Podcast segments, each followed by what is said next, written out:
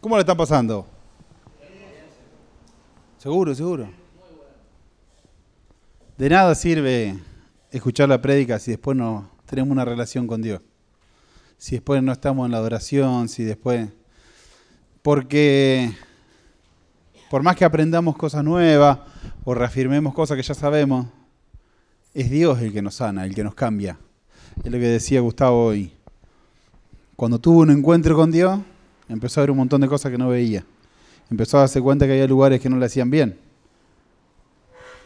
Por más que escuchemos prédica, por más que escuchemos, lo más importante es que haya un momento de oración donde nos, nos conectemos con Dios. Que nos conectemos con eso que nos hace bien, que nos da fuerza, que nos renueva. El tema de, de este mes en el grupo y por eso el tema del encuentro es el peligro de no perdonar. Yo voy a ir bastante rápido y como voy a decir mucha cita bíblica, no voy a esperar que la busquen, las voy a ir leyendo. Porque quiero terminar todo el tema sin dejar nada. Las voy a ir nombrando y las voy a ir leyendo. Dice en Lucas 6, 36, 38. Sean ustedes misericordiosos, así como su Padre es misericordioso. No juzguen y no serán juzgados. No condenen y no serán condenados. Perdonen y serán perdonados. Den y les será dado. Buena medida, apretada, remecida, rebosante, vaciarán en sus regazos, porque con la medida que ustedes midan, se los van a medir. Nos encanta leer esa parte que, que dice que se nos va a dar una buena medida, apretada, algo, algo con, que Dios tiene algo muy grande para nosotros. Nos encanta, a nadie, a todo el mundo le gusta que Dios te va a bendecir, te va a dar un montón de cosas. Pero si prestamos atención a la palabra, Dios te va a bendecir con gente. Dios te puso un montón de personas alrededor tuyo por las cuales te va a bendecir. ¿Dios necesita a esas personas? No. Dios te puede bendecir en cualquier momento, en cualquier lugar. Pero Dios quiere que vos te unas a las personas y pone un montón de personas alrededor tuyo para bendecirte. Es muy importante mantener esta relación con todas las personas. Todo lo que Dios te va a dar, que ya te lo dio en la cruz, Jesús te lo dio y lo consiguió por vos, va a venir por intermedio de estas personas. El diablo no puede frenar nada que Dios te quiera dar. No puede frenar absolutamente ninguna bendición de Dios.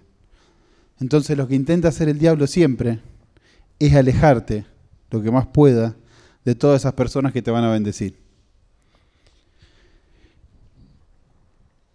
El diablo quiere separarte de tu familia, de tu trabajo, te quiere separar de tu formación, de la gente que te bendice.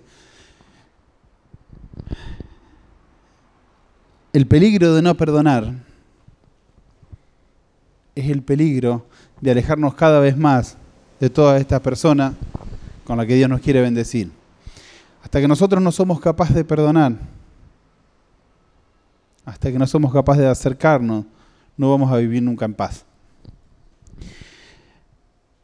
El diablo quiere destruir tu trabajo y te pone personas en el trabajo a las cuales no aguantás. O que al principio eran buenísimos y después te das cuenta que no son lo que eran o no son lo que dicen.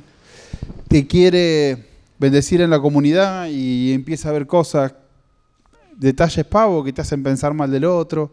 Te quiere bendecir en tu familia y empezás a tener problemas con algún... Por pavadas empezás a tener problemas o a ver cosas malas donde no las había. Y sobre todo el diablo quiere destruir a tu familia. Porque cuando destruye tu familia, todo lo demás queda malo. Cuando te separa de tu mujer, cuando te separa de tus hijos, cuando te separa de tus padres, todo lo demás pasa a segundo plano. Cuando vos no estás bien en tu familia, no estás bien en el trabajo. Cuando vos no estás bien en tu familia, no estás bien en el estudio. El diablo quiere destruir todo lo que, todos los lugares por donde Dios te quiere bendecir. Y hay que tenerlo claro, Dios te quiere bendecir en todo tiempo y en todo lugar. Te quiere bendecir en relaciones, en amistades, en la parte económica, la parte sentimental, te quiere bendecir en momentos de descanso, te quiere bendecir en momentos de intimidad, te quiere bendecir en un montón de cosas. Pero si nosotros no somos capaces de acercarnos al otro, de perdonar, de perdonarnos a nosotros mismos, vamos a empezar a separarnos cada vez más de todos esos lugares donde Dios nos quiere bendecir. En Mateo 5, 27, 28 dicen, ustedes han oído que se dijo, no cometerán adulterio, pero yo les digo que todo lo, el que mira a una mujer para codiciarla, ya cometió adulterio con ella en su corazón. Una de las cosas que más destruye a la familia es cuando el matrimonio empieza a tener problemas. Y uno de los lugares donde hoy en día, más que nunca en la historia, porque Jesús dijo esto hace dos mil años, que el que mira a otra mujer con codicia ya cometió pecado en su corazón. O sea, ya existía, pero con los últimos años ha crecido de una manera exponencial que nunca se le había pensado a nadie. Y hoy vamos a hablar exclusivamente de la pornografía. La pornografía que es, ya sea película, revista, internet, la pornografía es desviar el valor de una persona, generalmente sin ropa, para otro fin de que no es el que fue creado. Esa es la pornografía. Eso no es una, una descripción de la fe. Esa es una descripción de la ciencia. O sea, ya ni siquiera hablamos de fe. Dios te dice, ya pecaste cuando la deseaste. Pero la pornografía va mucho más allá de la fe incluso. Porque nosotros empezamos muchas veces a tener excusa y hacernos creer que hay cosas que son comunes, que están bien, que Dios no la dice clara en la palabra, pero está muy claro en la palabra, que es algo que te lleva mal. La pornografía tiene tres cosas que hace rápidamente. La pornografía pervierte, la pornografía desvía y la pornografía tuerce todos nuestros valores. Lo primero, lo primero que hace, nos insensibiliza. Y no estamos hablando de pornografía, de ni siquiera ya de ir a ver películas pornográficas o ir a ver revistas pornográficas. Desde el momento donde la mujer deja de tener valor, el hombre deja de tener valor y vos lo ves que a las 3 de la tarde ve una persona teniendo relaciones sexuales en la televisión a las 3 de la tarde, o carteles en la calle, o montonazo de publicidades, te hace insensibilizar de en un momento como estamos tan acostumbrados a verla, nos parece que es lo más común del mundo. Que es común ver ese tipo de imágenes, que es común que una mujer ande con poca ropa, que es común que un hombre ande con poca ropa. Entonces lo primero que hace es insensibilizarnos. Empezamos a ver que eso es común, que eso es algo que no debería preocuparme lo más mínimo. La pornografía pretende demostrar que si nosotros ingresamos a la pornografía vamos a tener satisfacción sexual.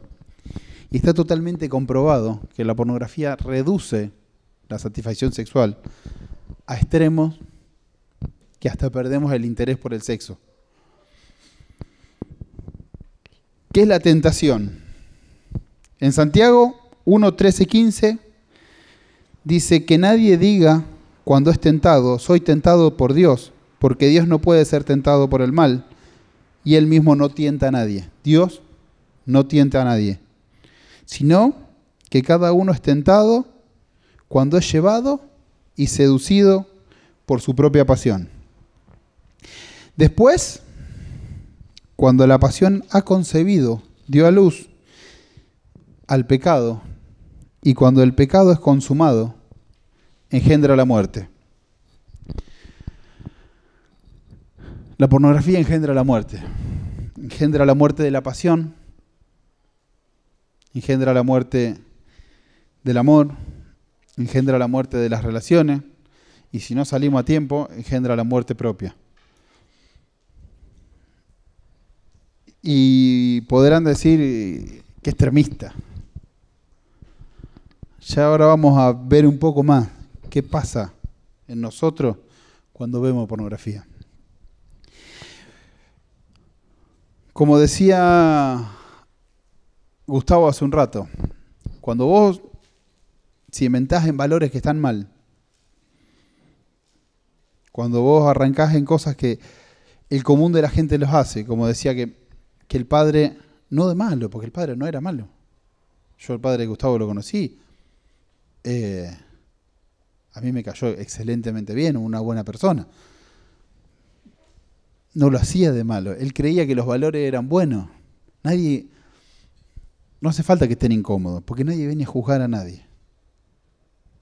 Nadie le importa si cayeron, si no cayeron. La mayoría de los que estamos acá, yo iba a predicar otra cosa, pero entre el domingo y el martes vinieron varios que me pidieron que predique exclusivamente de esto. Porque es un mal que afecta mucho y que tiene atado a muchos hombres. Entonces no se sientan juzgados, no se sientan que alguien viene a decir, eso que están haciendo está mal, sino que piensen lo importante que es salir de ese lugar. Es común, mucho más común de lo que se cree, que muchas parejas, eh, para estimularse antes de tener relaciones, miren pornografía. La ciencia determinó que es lo más contrario al placer, porque lo primero que hace insensibiliza, te saca la sensibilidad. Los hebreos tienen tres palabras para explicar el amor. Y me las olvidé. La primera es rayá. Rayá significa amistad. Yo necesito construir una amistad con mi pareja. Lo primero que necesito es construir una amistad con mi pareja. Si yo no soy amigo, si yo no le puedo contar, si yo no puedo compartir cosas, si yo no me puedo reír, si no puedo charlar con mi pareja, la relación sexual nunca va a ser completa. La primera palabra es amistad. Yo tengo que crear una amistad con mi pareja. La segunda palabra es ajaba. Es compromiso. Yo necesito tener un compromiso con mi pareja. Que mi pareja confíe en mí, que yo confíe en ella. Que yo le pueda contar hasta lo peor que me pase y no voy a sentirme juzgado. Que ella me pueda contar lo peor que le pasa y que yo no la voy a juzgar. Cuando se empiezan a combinar estas tres cosas, la tercera es dot, que es la pasión corporal. Generalmente, la mayoría de las parejas van solamente a la pasión corporal. Y hasta que no se dan las tres juntas, nunca nos vamos a sentir plenos en, el sexo. La plenitud en el sexo se da con amistad, con compromiso y compasión. No es lo mismo la energía que tener a los 20, a los 30, a los 40 y calculo que, no hace falta tanto para llegar para arriba, pero calculo que no es la misma a los 50 y a los 60. La diferencia que empieza a ver, que cuando empieza a parar a bajarse la potencia hormonal, el compromiso y la amistad que hicieron a un punto que la sensación es la misma que a los 20. Cuanto más logramos mantener eso con los años, es muy importante porque es lo que nos va a dar placer con muchos años.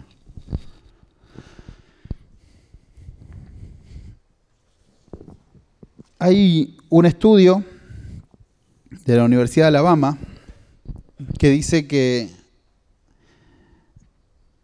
lo primero que hace la pornografía es que tengamos, empecemos a perder el deseo por la pareja.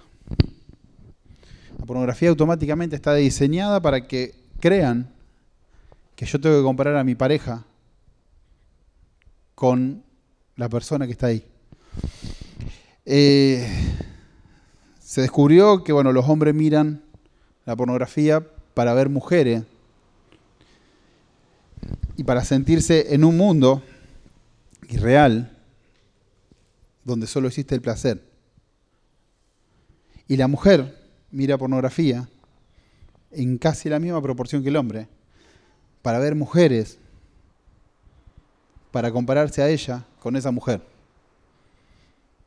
para ver si ella está haciendo las cosas bien, como hace esa mujer. Y, si hay, y muchas veces se crean estos valores distorsionados de que si ella hace lo mismo que hace esa mujer, va a ser linda como esa mujer. Por eso el 90% de las películas pornográficas están apuntadas a la mujer. Muchas veces los hombres ni aparecen.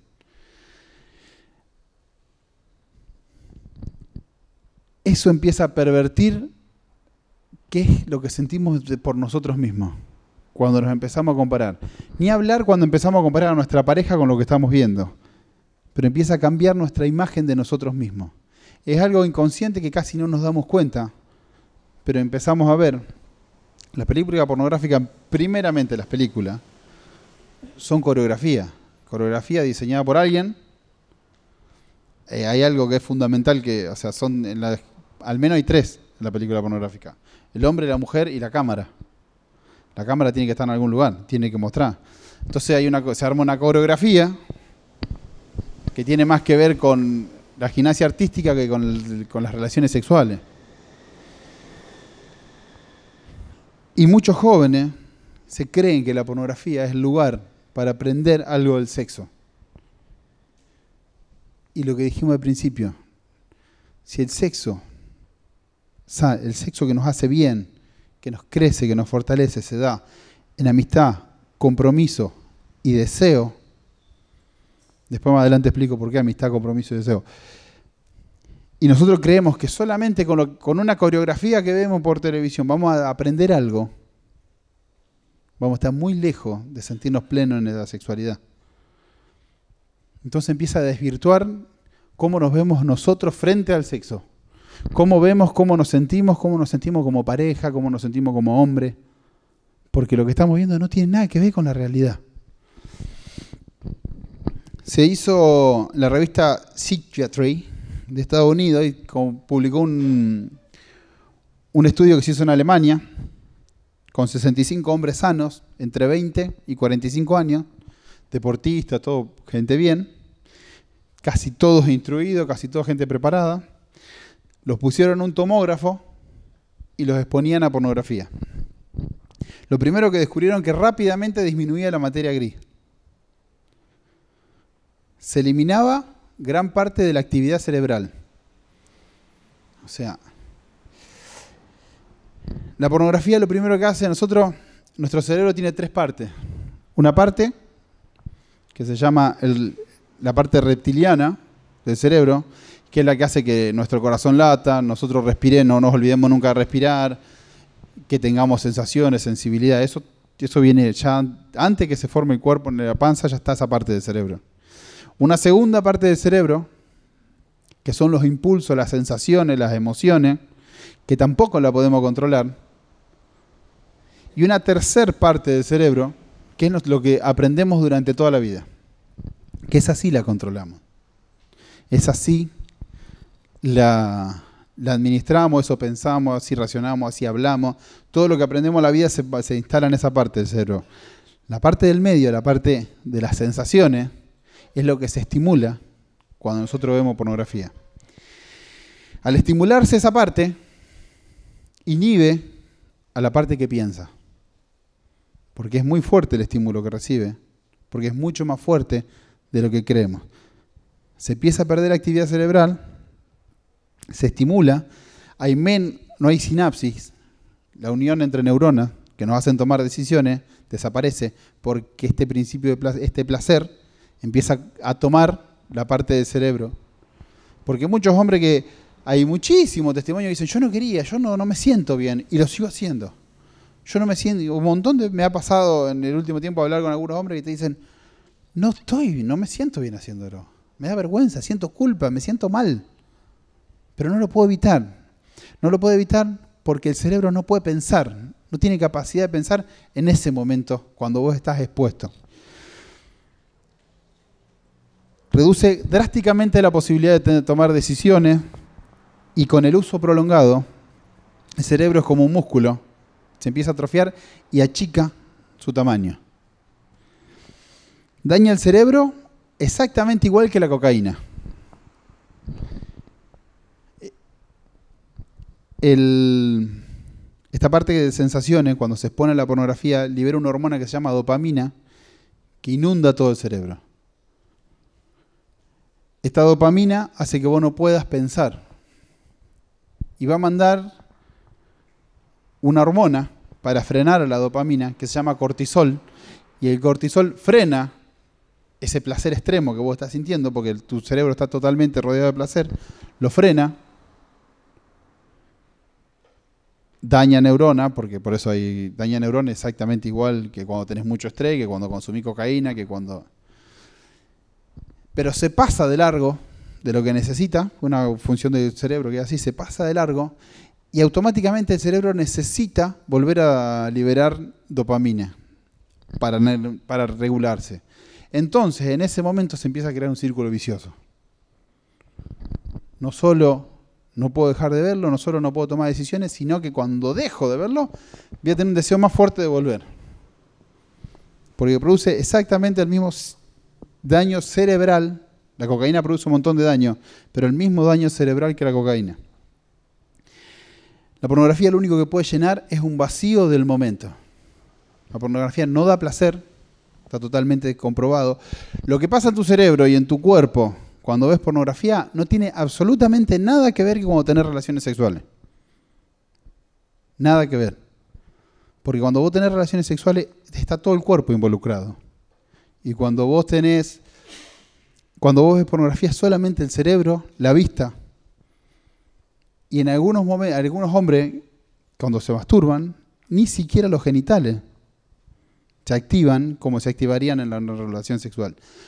No tiene nada que ver, son dos cosas totalmente opuestas. Eso hay, que, eso hay que entenderlo totalmente claro. La pornografía y la sexualidad no tienen nada que ver. Cuanto más estamos, necesitamos cada vez una dosis mayor para sentir lo mismo. Es tan sutil que empezamos a entrar en lo que puede llevar a la adicción. Al creer que un poquito hoy, un poquito mañana, parece que no es nada, parece que todo el mundo lo hace. Porque empezamos a cambiar estos valores, porque como es tan normal para nosotros, empieza a cambiar este mundo de nuestros valores. El daño se puede revertir, todo el daño que crea se puede revertir en la medida que lo dejes y te alejes. Cuanto más tiempo estuviste expuesto a la pornografía, más tiempo tardás en revertir el daño.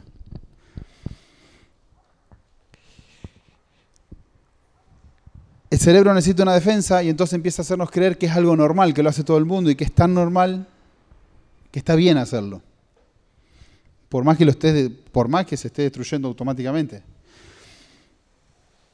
Entonces eso hace que nosotros empecemos a correr nuestros valores éticos y morales.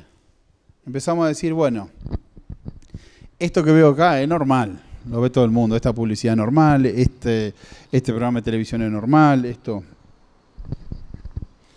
yo tuve la suerte, durante muchos años, yo a los 13 años tuve pupilo. Y ahí no existía la televisión, no existía nada, ahí estábamos todo el día. Entonces, en el momento donde uno más se engancha con la televisión, no, no había televisión, no tenía un espacio para la televisión. Eh, cuando volví a estar en mi casa, empecé a ver televisión, pero cuando pasaron los años me vine a vivir a Rosario. Eh, tuve varios años, como 4 o 5 años, donde yo no miraba televisión. No miraba porque no tenía tiempo, ni televisor. Entonces, a mí siempre me llamaba la atención, cuando volví a ver la televisión, es como la gente, pero me llamaba siempre mucha atención, cómo la gente queda enganchada. Porque cuando vos no normalizás algo, cuando para vos no es normal, podés discernir. Entonces, estábamos tan alejados de ver televisión que nos parecía algo... Me parecía algo raro que la gente mire tanta televisión. Y sobre todo me parecía muy raro las publicidades. En la pornografía pasa lo mismo. El que está lejos no entiende al que lo ve. Y el que lo ve se cree que es lo más normal del mundo y que no le está pasando nada. Y que no hay nada que lo esté afectando. Mata el amor. ¿Y por qué dice que mata el amor la pornografía? La pornografía es un mundo ideal. Una mujer ideal en una situación ideal donde no hay problema, no hay cuenta para pagar, no hay... El lugar es lindo, eso en la realidad no existe. Vos para tener relaciones con una mujer, tener relaciones con una mujer que es real. Una mujer que tiene problemas, una mujer que siente, una mujer que vive, una mujer que tiene hijos, una mujer que le pasa las mismas cosas que a vos. Entonces, primero hay que entender que este es un mundo de fantasía. Todo lo que se ve en la pornografía no existe. Es algo, es una, una cosa gimnasta, algo coreográfico, pensado para mostrarlo por una cámara, y totalmente irreal, que nunca va a pasar en la vida real. Porque vos cuando estés en la vida real vas a estar con una persona. Y ahí no hay persona, ahí no hay historia, ahí nadie tiene ningún problema. Al empezar a creer en este mundo irreal, empieza a matar nuestro amor propio. Porque nunca vamos a lograr eso. Nunca. Vos podés moverte, podés hacer lo que quieras, nunca vas a entrar y vas a llegar a ese lugar, porque no existe. Es como angustiarte por no poder bajar como el hombre araña por la pared, o no poder volar como Superman. Es algo totalmente irreal. Entonces hay algo que vamos a tener que empezar a hacer para salir de ese lugar. Me ha pasado en el último tiempo que en el grupo me ha pasado mucho, que vienen y te dicen, tengo el teléfono que no me anda. Así te dicen, y no sé qué pasa con ese teléfono, me viene un montón. Me pasó como por lo, por lo menos con 15. Y cuando abrí las páginas, 70 páginas de pornografía abierta. Y te das cuenta que pagaron, que metieron la tarjeta, que tienen virus, que Aparte, como cada vez necesitas un perfil más alto, cada vez un perfil más alto, empiezan a haber cosas que te degradan como persona, ¿verdad? Entonces hay que empezar a entender, es un mundo irreal, irreal, que no lo necesitas absolutamente para nada y que te hace terriblemente mal. Empezás a criticar tu físico y empezás a criticar a tu pareja aumenta la duda, el temor, la ansiedad y la depresión. Porque cuando vos no podés alcanzar algo y cuando vos te crees algo que no vas a poder llegar, estas cosas empiezan a crecer siempre. Cuando vos te crees que no sos bueno en el trabajo, cuando vos no te crees que no sos bueno en algo, eso empieza a crecer siempre. El primer, el principal problema por el cual hay impotencia sexual es la infidelidad. El segundo problema por el cual hay impotencia sexual la pornografía. Cuanto más consumís pornografía, más difícil es entablar relaciones. ¿Por qué? Porque empezamos a ver este mundo irreal como real. Esta cosa imaginada como algo que es normal. No sé, los que tienen grupo de WhatsApp. Yo me tuve que ir de mis compañeros de la secundaria, me tuve que ir de los de fútbol, me tuve que de casi todos los grupos. Aparte le decía, yo no consumo eso, no quiero ver eso, yo no tengo, mi teléfono no está bloqueado, nada, mi teléfono puede entrar mi hijo, mi mujer, no quiero tener eso. Me pasó un día en el grupo que estaba en un... Le voy a mostrar algo a... Estaba Josefa, estaba Analía, y le voy a mostrar algo, yo no tengo nada que ocultar abro el teléfono, le muestro la foto y en eso entra un video de tres tipos teniendo relaciones, tres hombres. Y este teléfono no tiene nada bloqueado, entra derecho, entra todo derecho, no. Y lo, miro y Josefa no entendía nada, no, no la vio Josefa igual, pero Digo, esos son los de fútbol. Y ahí tuve que agarrarlo de fútbol y decirle, señores, me voy. No puedo. No puedo porque mis hijos no pueden ver eso. Entonces empieza a aumentar nuestra violencia, porque empezamos a perder la realidad, empezamos a ser más violentos con la gente que nos rodea. Esas personas que mandan esos videos, que mandan esas cosas, se creen que es normal, se creen que está bien, se creen que no hace ningún daño. Se creen que se lo puede mandar cualquiera en cualquier momento. Y finalmente destruye la idea de sexo. La idea de, que tenemos, nosotros tenemos una idea innata del sexo. Desde cuando nacemos tenemos una cosa ideal de lo que es el placer. Eso está en nosotros. Nosotros sabemos cómo comer. Una vez que aprendimos a comer, nadie te enseñó qué te gusta y qué no te gusta. Para comer nadie te enseñó. Los olores nadie te enseñó qué olor te gusta y qué olor no te gusta. Nadie te enseña qué cosas tocas con la mano y te gusta tocar y qué cosas tocas y no te gusta tocar. En el sexo es lo mismo. Vos podés ver todo lo que quieras. Que lo que pasa en tu cuerpo, lo que pasa con la persona con la que estás, nadie te lo puede enseñar. Podemos hacer 50 cursos, podés hacer todo lo que quieras, que nadie te puede enseñar tus sensaciones, nadie puede enseñar lo que a vos te gusta, nadie puede enseñar lo que a vos te pasa, pero sí se puede pervertir. Y la pornografía pervierte eso que te pasa. Es doloroso porque se cree que más o menos los niños y las niñas entran en la pornografía entre los 6 y los 8 años, que es la edad normal.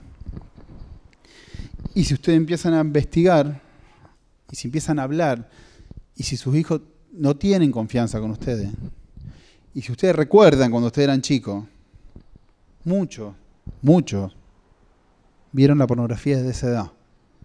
Muchos chicos se les enseña a tener novia antes de que tengan el mínimo deseo. Muchos chicos se los expone un montón de cosas que no tienen ningún tipo de capacidad para razonarlo. Entonces, cuando vos tenés a alguien expuesto a algo que no puede manejar, le termina haciendo siempre mal. Entonces, tenemos que empezar a cuidar mucho nuestras vidas, nuestra familia, nuestros hijos. Atrofia la capacidad de ejercer dominio propio. El estarte expuesto tanto tiempo a la dopamina te baja la capacidad de dominio propio.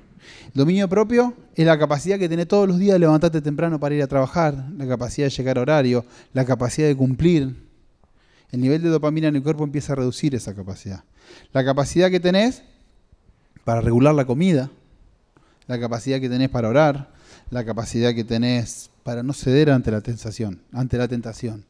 El dominio propio es algo que nos dio Dios y que esto empieza a atrofiar. Cuando digo que el diablo te quiere separar de tu familia, te quiere separar de tus relaciones, te quiere separar de tus amigos, es un lugar donde te empieza a separar en serio. Hay que tener mucho cuidado. Yo me acuerdo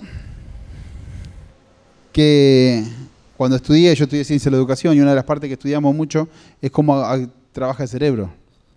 Nadie sabe qué impulsa el cerebro, nadie sabe. Eh, o sea, los ateos no saben, los creyentes sí saben, está el espíritu. Pero los, para los que no son creyentes no tienen una forma de explicar qué nos da vida. Cuando yo dejé de fumar, yo fumaba tres a todos, llegué a fumar tres a todos cigarrillos por día.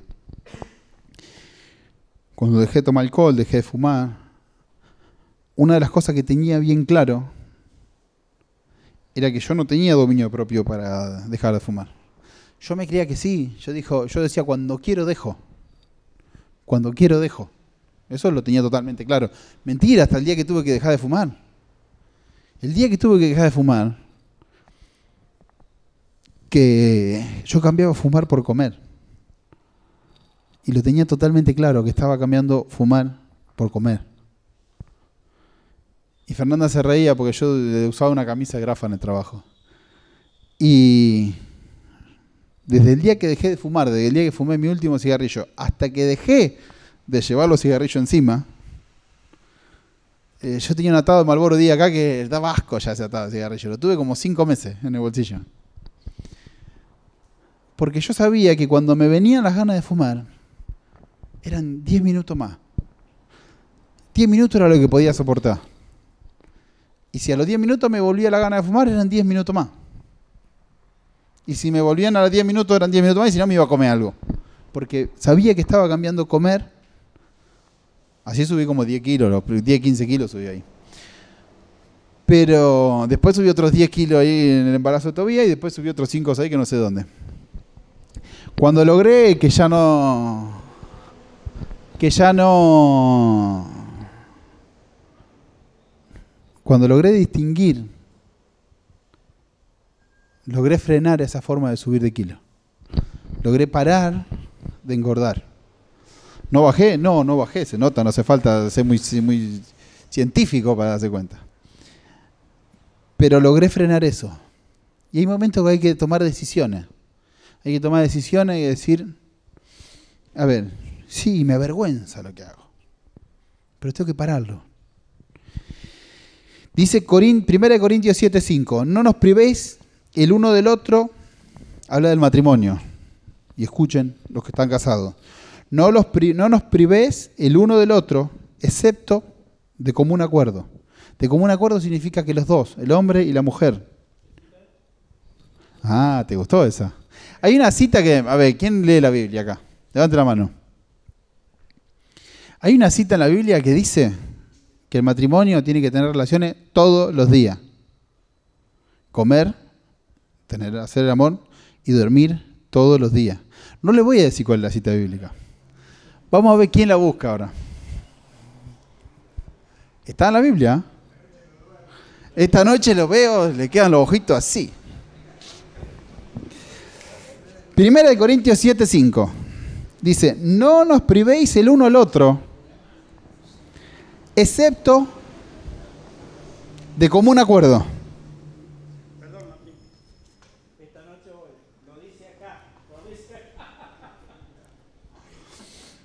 O sea, no se priven el uno al otro, excepto de común acuerdo. De común acuerdo quiere decir que el hombre y la mujer estén de acuerdo. Por cierto tiempo, no por cinco meses, por cierto tiempo para dedicarse a la oración. O sea, los dos de acuerdo, si no quieren tener relaciones, los dos de acuerdo, por cierto tiempo y solo para orar. Así que llega a tu casa, tu mujer está mirando la novela, vamos porque no está orando. No, por cierto tiempo, eso hace que mantiene nuestra salud lo dice 1 Corintios 7:5, no lo digo yo. Para dedicarnos a la oración. Volver pues a juntarnos a fin de que Satanás no los tiente por falta de dominio propio. Hay que cuidar. El problema está que como hombres somos tan brutos que generalmente no creamos ni el lugar, ni el ambiente, ni la forma para que las mujeres tengan ganas y deseo de estar con uno.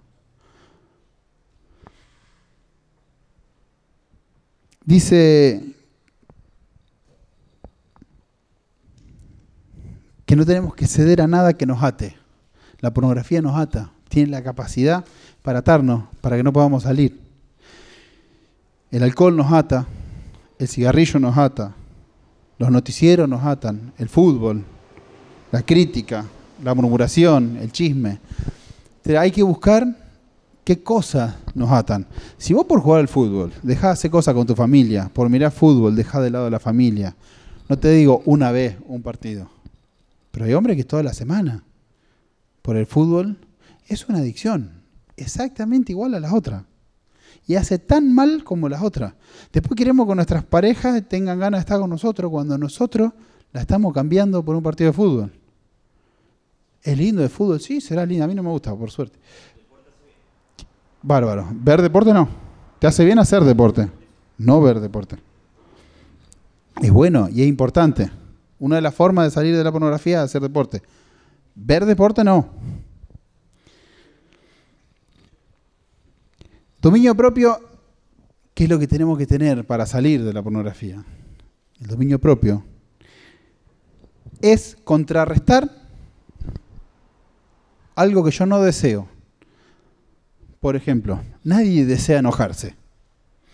Nadie desea ir a putear al otro a pelearlo. Nadie lo desea. Eso no hay alguien que dice, hoy, a ver con quién puedo pelear. Eso no se desea. Pero el impulso viene. Y el dominio propio es decir, lo puedo frenar. ¿Y por qué lo puedo frenar? Porque un montón de cosas que yo tengo en mí hacen que lo frene. Cuando yo estoy bien en la pareja, los que están solteros es más complicado, pero cuando yo estoy bien en la pareja, cuando yo estoy firme, cuando yo tengo esta amistad, cuando yo tengo este compromiso, cuando yo tengo este deseo, cuando lo llevo adelante, es más fácil tener ese dominio propio.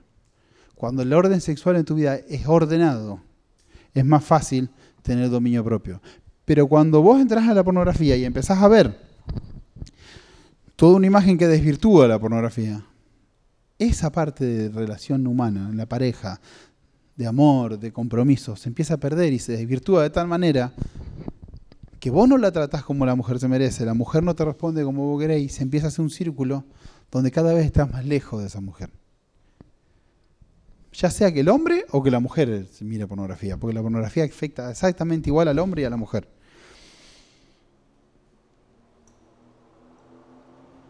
Dice que en Proverbios 25-28, como ciudad invadida y sin murallas, es un hombre que no tiene dominio propio. Un hombre que no tiene dominio propio está declarado a sufrir. Está declarado que va a tener muchos problemas. Se lo digo por experiencia. Yo me recontra calentaba por cualquier cosa. No hay que cambiar el 100%, pero lo hemos logrado mejorar. El dominio propio, si no tenés dominio propio, vas a sufrir. A la corta, o a la larga, o a lo inmediato, vas a sufrir. Y hay que empezar a desarrollar este dominio propio en este tema. Para ser libre de la pornografía necesito gracia. Necesito ese perdón que no merezco de Dios. Necesito ese cuidado, ese amor de Dios. Pero eso ya lo tenemos y muchas veces no lo sabemos. Entonces tenemos que empezar a hacer acciones en nuestra vida y empezar a determinar, bueno, ¿qué es lo que me lleva a caer? Yo puedo ver qué es lo que me lleva a caer. Una vez que caí ya no lo puedo controlar más, pero sí puedo controlar el antes. Entonces, nadie, nadie tiene que tener un celular bloqueado. Nadie tiene que tener un celular donde la pareja venga, lo mire, lo revise, lo dé vuelta, si necesita llamar, use tu teléfono. Nadie. Obviamente sus hijos en su casa ni, ni se tienen que preocupar si ustedes le agarran algo y le leen las cosas. Porque una adicción genera muchísimo más daño que la falta de intimidad. Porque muchas veces se dice, no, eh, no podés meterte en mi intimidad. Yo no puedo juzgarte. Yo no puedo criticarte. Pero sí tengo que dejar que mi mujer o que cualquier persona pueda tocar mi teléfono. O sea, yo no tengo por qué tener todo bloqueado. La computadora en tu casa, con internet, ¿dónde está? Está en un lugar visible, está en el medio de la casa, está en un lugar donde vos te podés quedar solo. La computadora tiene que estar en un lugar donde todo el mundo tenga acceso, ni hablar si tenés hijos. No tiene que existir la puerta cerrada del cuarto. Si hay adicción a la pornografía, si uno en la familia tiene, no tendría que ni siquiera ver internet. Pero no va a dejar de trabajar por eso. No vas a dejar de, de estudiar por eso. Entonces tenés que buscar todos los recaudos que la computadora, el celular esté en un lugar visible. Los lugares donde vos caes están en un lugar visible, estén al medio. No hay una condena. Es un lugar donde hay que salir porque nos hace mucho daño. Hay que tratar eso de vivir un día a la vez. Lo que yo decía, yo dejaba de fumar 10 minutos. Nunca dejé de fumar. Dejaba de fumar 10 minutos más. Dejaba de fumar media hora más. Y cuando estaba más fuerte dejaba de fumar hasta el otro día. Pero eso solo no alcanza. No alcanza con hacerse compromiso, no alcanza con hacer pactos, determinaciones, todo. Yo voy a hacer un ayuno, esto no lo voy a hacer nunca más. No, eso no alcanza. No alcanza porque no tenemos la capacidad para dominarlo. Y si no tenemos la capacidad para, no, para dominarlo, no vamos a poder salir. Porque si cuando nos acercamos caemos, no puede salir nunca. La pornografía viene a llenar un vacío. viene a llenar un vacío. Lo que tenemos que hacer es llenar ese vacío con otra cosa. Primeramente, para salir hay que llamar a las cosas por su nombre. Esto es malo, esto es pornografía, esto me hace mal. Llamar a las cosas por su nombre. Decir, esto no me sirve, no me edifica, no me lleva a nada. Segundo, segundo, esto que decíamos, el cerebro responde y domina la parte que no piensa. Salvo que vos les avises a tu cerebro, parece una pavada, pero que vos le avises a tu cerebro, no, esto es malo. Y lo tenés que avisar en voz alta. ¿Viste cuando nosotros decimos que hay que, que, hay que declarar en voz alta? El cerebro se moldea por en base a lo que vos decís. Cambia incluso hasta la forma en base a lo que vos decís. Llamar a las cosas por su nombre. Decir, esto no es bueno. Decirlo, no pensarlo. Decirlo, esto no es bueno. Si es el teléfono, si es la computadora, si es el celular, si es el televisor, lo apago y me voy del lugar. No solo apagarlo, sino irse del lugar. Salir de ese lugar. Ahí es donde el cerebro empieza a dominar a la parte sentimental del, del asunto. Ahí es donde vos empezás a frenar este impulso desmedido que no lo podés frenar normalmente. Salgo y voy a pedir auxilio. No te está ahogando, y no. Pero es necesario y fundamental el hablar en ese momento. El hablar con alguien.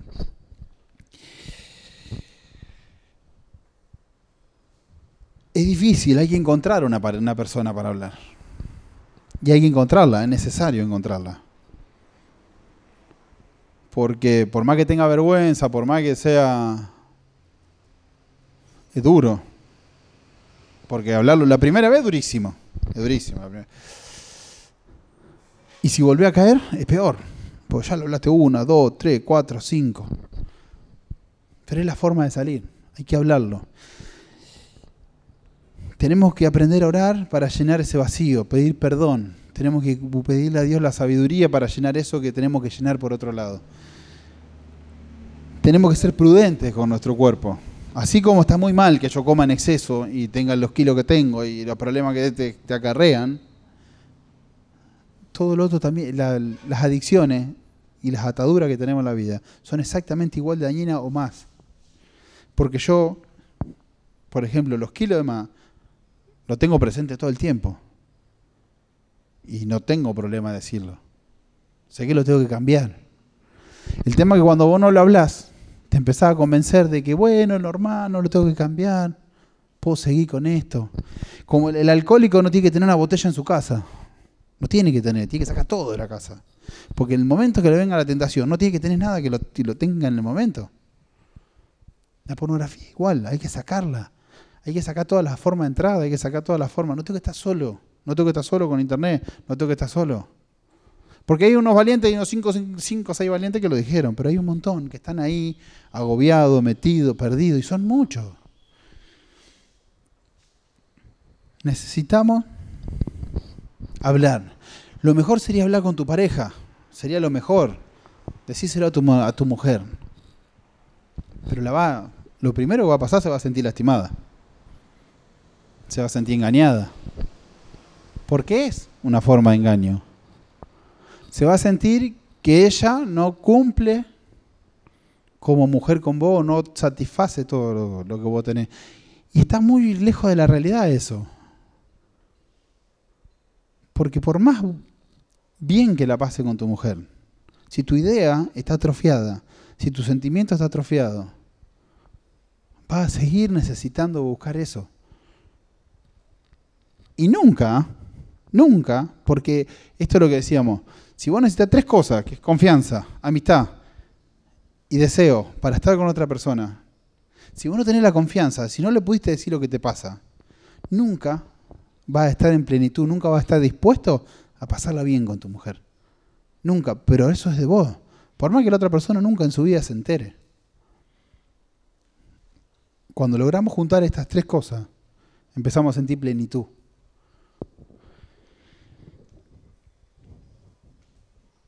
Primero llenarlo de Dios. Dice en Colosenses, esta es una cita bíblica que se la digo en dos partes. Colosenses 3, 1, 2. Si habéis pues resucitado con Cristo, buscad las cosas de arriba, donde está Cristo sentado a la diestra de Dios. poner la mirada en las cosas de arriba y no en la tierra.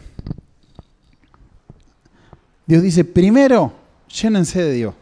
Llénense, llénense. Busquen, lean la palabra, estén en oración. Colosenses 3, 1, 2 dicen, busquen, busquen, busquen, llénense de Dios, fortalezcanse con Dios, llenen esos vacíos con Dios. Y automáticamente atrás de eso dice, por tanto considerad los miembros de vuestro cuerpo terrenal como muertos a la fornicación, la impureza, las pasiones, los malos deseos y la avaricia, que es idolatría. Pues la ira de Dios vendrá sobre los hijos de los desobedientes por causa de esto. Pues la ira de Dios vendrá sobre los hijos de los desobedientes, sobre sus hijos. No viene sobre ustedes. Primero, nos llenamos de Dios. Segundo, intentamos salir y pedimos perdón para que a nuestros hijos no les pase nada. Llenarse de Dios. Por eso la oración es importante. Conocer de Dios, llenarse de Dios. Porque hasta que no estemos llenos de Dios va a ser muy difícil salir. Muy difícil. No digo imposible, pero muy difícil. Muy difícil porque ese vacío lo va a llenar con otra cosa. Como yo dejé de fumar y empecé a comer. Porque todavía no conocía a Dios. Hay un vacío que lo tenés que llenar por otro lado. Lo tenés que llenar con Dios. Tenés que poner cada cosa en su lugar. Porque cuando vos logres poner cada cosa en su lugar, vas a tener totalmente fuerza, vas a tener seguridad de que salir de ese lugar es fácil. Porque no vas a tener la necesidad de volver a caer.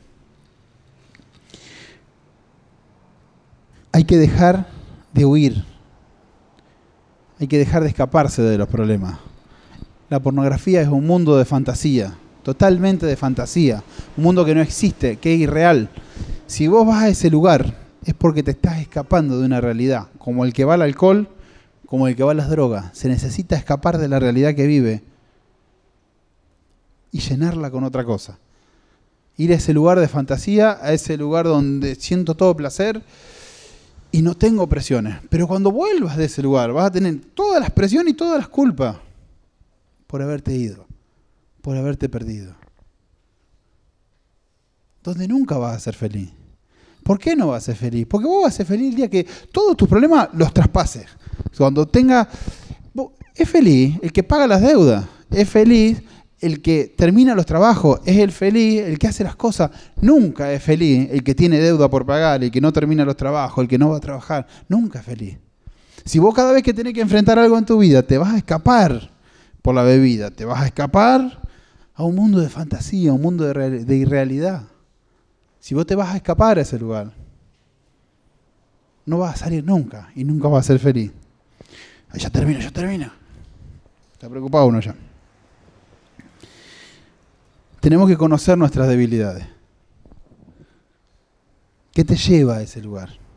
¿Qué te lleva a caer? ¿Qué ¿Cuáles son las necesidades que tenemos? Empezar a pedirle a Dios, ¿qué es la necesidad que yo estoy tapando con esto? ¿Qué es lo que yo tengo que hacer que lo estoy tapando? tenemos que, si, si la televisión te hace caer, si el noticiero te hace caer, si las publicidades te hace caer, no mires televisión. No tiene nada de malo no mirar televisión. Esa gente que dice, no tengo que ver el noticiero, el noticiero no sirve para nada. Yo trabajé en noticiero y te puedo asegurar que no necesita para nada ver noticiero. Las mujeres necesitan la, la, idealización de la novela, el hombre necesita la idealización del fútbol. ¿Pero por qué? Porque son formas donde vos te escapás. Te escapás viendo Newell, te escapás pobre con un problemón. Te vas de un problema para el otro. Te escapás viendo Central, tampoco estamos mucho mejor. Hay hincha de boca, acá tenemos hincha de boca.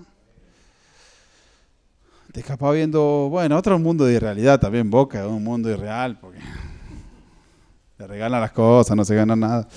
Bueno, eso, saber si yo estoy mirando el fútbol porque quiero ver un partido, porque no dejo de hacer nada por mirar ese partido, no está mal. No se entienda, no está mal mirar fútbol. El problema es que si yo miro fútbol para escaparme de otra cosa, si yo hago esto para escaparme de otra cosa, empecemos a determinar eso. Si, es, si a mí el fútbol, si la droga, si me está sacando de los lugares, si yo estoy atado a eso, si yo no puedo dejar de ver un partido. Yo en mi pueblo había un abogado famoso tenía muchísimo trabajo y se compró todas las ligas de todo el país del mundo cuando, no, cuando DirecTV recién salía y era fanático del fútbol y en un momento no fue más a trabajar, miraba fútbol. Y tuvo que ir al psiquiatra, todo, porque miraba 15 horas de fútbol por día. Y no se hablaba más con los hijos, no se hablaba más con nadie, porque él quería aprender, quería aprender, quería aprender. Y ese es un extremo, pero muchas veces llegamos a algo cerca de ese extremo. Jodo con el fútbol porque sé que muchos se evaden por ahí. No tiene nada de malo mirar un partido a la semana, no tiene nada de malo mirar tres partidos a la semana. Tiene malo cuando nos saca de las cosas que tenemos que vivir, nos saca de la responsabilidad, nos escapamos por ahí. Ahí es malo. Sea el fútbol, los videojuegos, ya sea, no importa lo que sea. No tiene nada de malo si lo controlamos, pero cuando eso nos empieza a controlar a nosotros, es malísimo. Si en tu casa hay un adicto a la pornografía, tus hijos, vos, tu mujer, saca internet. Y si no puedes sacar internet, busca una forma que esté totalmente controlado. Algo, voy a nombrar varias citas bíblicas, las voy a leer todas rápido. Pero que se le graben. Job 31, 1. Hice un pacto con mis ojos. ¿Cómo podía entonces mirar a una virgen? Un pacto con mis ojos. Hice un pacto con mis ojos. No te voy a exponer más. No te voy a exponer más a esto que me hace mal. No voy a mirar nada que me destruya. No voy a mirar nada más algo que me mal y me haga mal. Es un pacto con mis ojos. Empezar a, a hablar a vos mismo. Hablarte a vos mismo. Retate de afuera a vos mismo. Esto me hace mal. Yo de acá me voy. Hice un pacto con mis ojos, dice Job 31.1. Salmo 101.3. No pondré cosa indigna delante de mis ojos. Aborrezco la obra de los que se desvían. No se aferrará a mí. Aborrezco todo lo que me hace desviar. Salmo 119, 37. Aparta mis ojos de mirar la vanidad y vivifícame en tus caminos. Apártame, Señor, de lo que me hace mal y dame ganas de ir a tu camino. Romanos 13, 14. Antes bien, vestidos del Señor Jesucristo y no penséis en proveer para las lujurias de la carne. Cambiar a Dios por lo que me hace mal. Segunda de Corintios 1.2, porque nuestra satisfacción es esta, el testimonio de nuestra conciencia, que en la santidad y en la sinceridad que viene de Dios, no es la sabiduría carnal, sino la gracia de Dios, nos hemos conducido en un mundo y especialmente hacia vosotros. Es complicada, está re complicada ahí. Pero ¿qué dice? Cuanto más santos seamos, más cosas vamos a lograr. Y no lo dice. No es una promesa así nomás. Cuanto más santo sea, menos problemas va a tener, menos angustia va a tener, menos lugares donde tenés que salir y más lugares donde va a ser bendecido vas a estar. 1 Corintios 6, 18. Huid de la fornicación. Todos los demás pecados que un hombre comete están fuera del cuerpo, pero el fornicario peca contra su propio cuerpo. 1 Corintios 6, 18 era Segunda de Timoteo 2, 22. Huye pues de las pasiones juveniles, sigue la justicia, la fe, el amor, la paz de los que invocan al Señor en un corazón puro. Segunda de Timoteo 2.22. Y una de las principales es Primera de Corintios 10, 13. No nos ha sobrevenido ninguna tentación que no sea común a los hombres. No fuiste tentado en nada que no fueron tentados todos los hombres. Y Dios es fiel y no permitirá que ustedes sean tentados más allá de lo que puedan soportar, sino que con la tentación proveerá también una puerta de salida. Cada vez que sean tentados para volver al alcohol, a la pornografía, lo que sea, si ustedes le piden a Dios, en el instante le va a dar una puerta de salida para que escapen de ese lugar, a fin de que puedan resistirla. Hacer ayuno hacer ayuno como dice Isaías, hacer ayuno de todo lo que me ata, de todo lo que me hace escapar de la realidad, de todo lo que me hace mal, escaparme de ese lugar. Cambiemos por los placeres buenos. Después que logramos hablar con alguien, que logramos escaparnos de ese lugar, que logramos apagar la cosa, que logramos llamar a las cosas por su nombre, que logramos decirnos a nosotros mismos que eso es malo, empecemos a buscar placeres que nos hagan bien. Andar en bicicleta, tocar guitarra, empezar a buscar cosas, leer un libro, buscar algo. El de leer un libro yo sé que es un placer que a mucha gente no lo conoce. Buscar trabajo, buscar algo que te haga bien, buscar algo que te lleve a algo mejor, moverte, escuchar música, cantar. Por más burro que sea para cantar como yo, cantar frena ese deseo, ese deseo que hay en nuestra cabeza. Arreglar algo en tu casa, vos en tu casa. No hay hombre que no tenga algo para arreglar en la casa.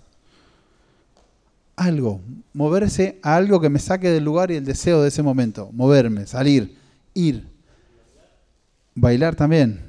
Bailar genera la dopamina en la, en la proporción correcta. Cantar genera la dopamina en la proporción correcta.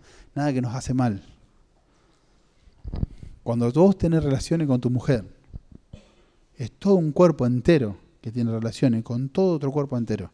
Algo que es totalmente real, que no es virtual, que no pasa en tu cerebro. El cerebro, cuando tenemos relaciones, es el órgano del cuerpo que menos interviene. Y cuando ves pornografía, es el único que interviene. Y por algo, buscar una persona para hablar. Si no puede ser tu mujer, buscar, buscar. En la comunidad hay mucha gente con la que podés hablar. Hay mucha, con alguien que tenga confianza, con alguien que le pueda decir, estoy a punto de caer. Necesito que me escuche, que ore por mí. Otra vez más, sí, otra vez más. Y estar dispuesto a escuchar al otro también. Estar dispuesto a escuchar, a oír, a quedarme en silencio. A veces el otro necesita que lo escuche, nada más, que no le dé ningún consejo. Que lo escuche, que no lo juzgues. Nosotros no estamos para juzgar a nadie. Acá sabe todo lo que me han mostrado, que están terriblemente metidos en la pornografía, que nunca hablé con nadie del tema. Nunca juzgué a nadie del tema. Porque no hay que juzgar y no hay que hablar. Ni siquiera hablar porque te crees que el otro le va a hacer mejor. No, si confío en vos, si vos estás para ayudar, no necesitas a otro si confío en vos, no se habla de ese tema. No, no le bajemos la dignidad a la persona. Porque mientras que nosotros le bajemos la dignidad a la persona, vamos a cerrar al otro y no lo vamos a ayudar a salir. Aprendamos a escuchar, a no contar, ni siquiera a tu mujer, a nadie. A nadie, porque si el otro te confía algo de su intimidad, orá con el otro, ayúdalo, acompañalo, acompañalo a salir, pero no lo denigre estemos preparados para hablar y estemos preparados para escuchar. Estemos preparados para guardar como un tesoro lo que la otra persona te viene a decir. Estemos preparados para cuidarlo al otro. Y en Tito 1.15 dice, todas las cosas son puras para los puros. Y esto acá me pegó duro cuando lo leía. Todas las cosas son puras para los puros. Tito 1.15, el nuevo estado que va a tener Alberto esta noche. Tito 1.15. Todas las cosas son puras para los que son puros. Cuando vos empezás a meterte cada vez más en Dios, cada vez juzga menos y cada vez pensás mejor del otro. Se lo digo yo, que soy bastante complicado, yo estoy bastante en la vereda enfrente. Cuanto más te metes en las cosas de Dios, más aceptás al otro, menos lo juzgás, menos te enojás. Te lo digo yo que estoy bien en la verdad enfrente. Y para finalizar, Jesús lo quieren meter preso, lo quieren buscar, lo quieren hacer caer. Entonces le traen una mujer que había cometido adulterio. Y la ley de Moisés decía que había que matarla a esa mujer. Se la tiran a los pies. Jesús la mira, se acerca. Si ustedes ven, en la Biblia dice, se, va, se agachó donde está ella y dibujó en el piso. Se tomó todo su tiempo para escucharla. cuando todas las personas que estaban juzgándola por lo que había hecho, él se toma su buen tiempo, los mira y les dice, el que esté libre de pecado, que tire la primera piedra. Dice que uno a uno fueron soltando las piedras. No dice que fue un minuto y se fueron todos. No dice que fueron cinco horas. Jesús se quedó al lado de la mujer el tiempo que fue necesario. Jesús se quedó esperando que sea el momento para hablar. Eso es lo que tenemos que hacer. Eso es gracia. La gracia de Dios. ¿Esa mujer merecía que Jesús la salve? No, no había hecho nada para que Jesús la salve. ¿Merecía que la defienda? No había hecho nada. Eso es gracia. Eso lo tenemos todo. Cuando Dios murió en la cruz, nos dio una gracia a todos. Todos fuimos perdonados. Todos fuimos levantados. Todos fuimos restaurados. Y cuando todos se fueron, dice, acá no hay nadie que te juzga, yo tampoco. Le devuelve la dignidad. Y cuando hay alguien que está mal, nosotros tenemos que ser ese mensajero que devuelva esa dignidad a las personas. Tenemos que ser lo suficientemente hombres para hablar. Porque como decía Gustavo, no somos hombres cuando decimos soy el macho. Porque ahí está mostrando que hay una debilidad como hombre. Si te tenés que mostrar como hombre, porque hay una debilidad terrible. Sos hombre cuando sos sincero, sos franco y te vas de frente y decís, tengo este problema. Y sos hombre cuando sabes escuchar sin juzgar. Jesús la levantó de la mano, se paró y le dijo, y de ahora no peques más. Porque cuando Dios te libera, cuando Dios llena ese lugar, cuando Dios llena ese lugar que ese vacío que vos querés llenar con otra cosa,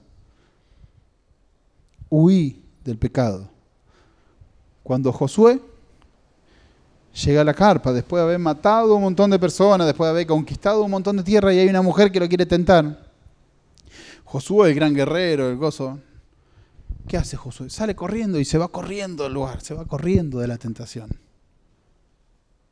Huir de la tentación perdonar, escuchar y no juzgar. Es el primer paso para que todos podamos salir de un lugar que realmente nos hace a todos muy mal.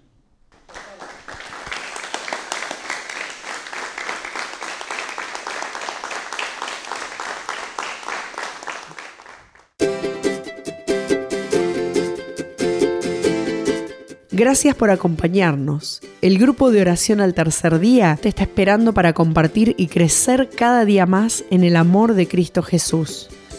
Podés encontrarnos en la web www.altercerdia.org, en Facebook como Grupo al Tercer Día, en Twitter e Instagram arroba al tercer día y podés ver todos nuestros videos en YouTube en el canal Al Tercer Día OK. Contanos tu testimonio o haz tu pedido de oración a comunicación Nuestro ministerio de intercesión va a estar clamando a Dios por tu necesidad.